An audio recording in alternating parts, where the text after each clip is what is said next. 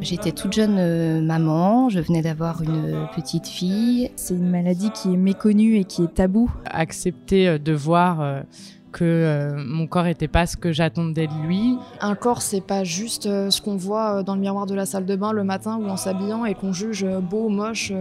J'ai vu finalement on pouvait être belle avec l'histoire de sa vie imprimée sur son corps. C'est dans le moi dans le regard de mon mari que j'ai compris que ça pouvait être sensuel aussi une petite poitrine. C'est cette route là qui est intéressante à vivre et se voir comme ça mise à nu, c'est émouvant quand même.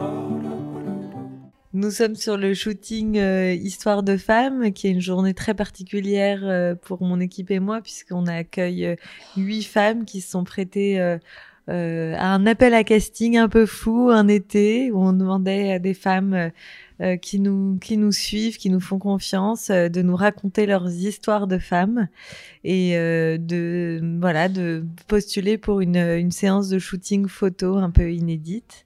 Et donc c'est une très belle journée et j'ai la chance euh, notamment d'accueillir euh, Agathe euh, qui nous a aussi touché par son témoignage et donc je suis ravie qu'elle puisse le partager avec nous. Bonjour Agathe. Bonjour. Merci beaucoup d'être d'être parmi nous. Ben, c'est un plaisir. Alors Agathe, est-ce que tu peux nous dire ce qui t'a poussé à postuler? C'était les questions qui étaient abordées. C'est vrai que c'est des questions que que j'avais abordées moi ou, dans le cadre de discussions avec des amis ou la famille, mais que j'avais pas pris le temps de poser euh, sur euh, sur papier, sur l'ordinateur, mmh. Mmh. euh, et que je trouvais hyper intéressante euh, la question de la féminité, de ce que ça voulait dire, de ce que ça impliquait, le rapport au corps. Euh, voilà, c'était des choses qui moi m'intéressaient. Du coup, j'ai pris un peu de temps pour pour répondre. Ouais, super. Et donc, euh, le, la missive est arrivée à bon port. Et donc, est-ce que tu peux nous dire justement, bah, pour toi, quel a été ton, ton cheminement? Tu as quel âge exactement? J'ai 31 ans. 31 ans. Mm, mm. Euh, sur bah, l'évolution de ton rapport au corps et comment tu le perçois aujourd'hui, ce qui a changé? Euh, C'est vrai que bah, forcément, euh, après la puberté, moi j'ai eu un rapport au corps qui était un peu compliqué. Pour deux raisons. D'une première part parce que moi je, je, suis dyslexique, du coup euh, l'école ça a été un peu un peu compliqué. Et du coup le fait d'être mince et séduisante était assez important pour moi et parce que je me disais que c'était ce que j'avais à, à, offrir. Ouais. Et, et quand j'ai commencé à avoir pas mal de poitrine, euh, euh, j'ai vu aussi ce côté euh, un peu séduction qui moi me que je voyais dans le regard des autres qui moi me correspondait pas du tout mmh. et euh, euh, ce côté justement de la femme euh, vraiment pulpeuse etc et je me retrouvais pas du tout là-dedans donc c'est quelque chose que j'ai rejeté complètement du coup j'ai repositionné un peu les questions que j'avais par rapport à mon corps et du coup aussi par rapport à à euh, ce qu'on pouvait dire de l'intelligence en fait ouais. c'est-à-dire bah si j'ai plus euh, le corps que j'espère euh, que je veux euh, il va falloir que je trouve autre chose en moi qui me satisfasse mmh. Et du coup ça s'est fait un peu en même temps c'est-à-dire accepter de voir que mon corps était pas ce que j'attendais de lui et en même temps essayer de trouver en moi un peu les ressources euh, qui pouvait euh, qui pouvait me satisfaire et euh, et c'est pas encore euh, résolu. j'ai encore du mal à me reconnaître. Ça, c'est assez dingue. J'ai encore du mal à me reconnaître sur des photos. Je, je j'ai l'impression que ça ne m'appartient pas. Mais pour le coup, euh, vraiment avoir ça, c'est vraiment hyper important pour moi dans la façon dont j'ai commencé à accepter cette poitrine là que que je trouvais je trouvais qu'elle prenait beaucoup de place et qu'on ne voyait que ça, c'est euh, dans les, le choix de mes sous-vêtements. Ouais. Et ça, c'est des questions que je me posais pas forcément avant et euh, qui est devenu primordial parce mmh. qu'en fait, euh, si j'ai pas euh, le bon sous-vêtement, mais ça va me ruiner ma journée. Et je vais mais je peux euh, me me regarder dans le miroir et me mettre à pleurer. Parce que j'ai mon sein qui a débordé parce que je me suis penchée un peu trop vite. C'est des choses qui me t'oses pas bouger. Ouais j'ose pas bouger. Et puis je me je trouve qu'elle que ça prend tout d'un coup beaucoup de place et que je que j'arrive pas à contrôler ça. Et ça m'agace ça m'énerve ça me frustre. Et j'ai pris beaucoup de temps à choisir des bonnes marques de sous-vêtements et des, des formes de, de, de sous-vêtements qui me faisaient du bien, en fait, Mm. mais vraiment. Et euh, depuis, euh, je dépense plus d'argent dans les sous-vêtements que dans les vêtements.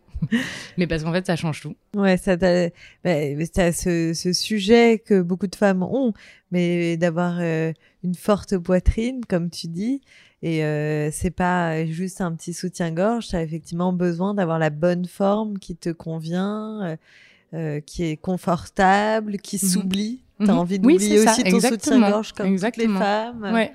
Et euh, Ouais. c'est, j'imagine, assez essentiel pour euh, accepter ta poitrine, accepter ton corps. Ah bah ça change, euh, c'est du tout au tout vraiment. Ouais. C'est bah soit ça cette poitrine là, elle prend beaucoup de place et je j'ai du mal à l'accepter, soit je l'oublie au, Mm. cour- au, au quotidien. Je veux dire, quand je bouge, quand je me déplace, euh, j'arrive à l'oublier quand je j'ai un des bons sous-vêtements, j'arrive à l'oublier et ça et ça change tout.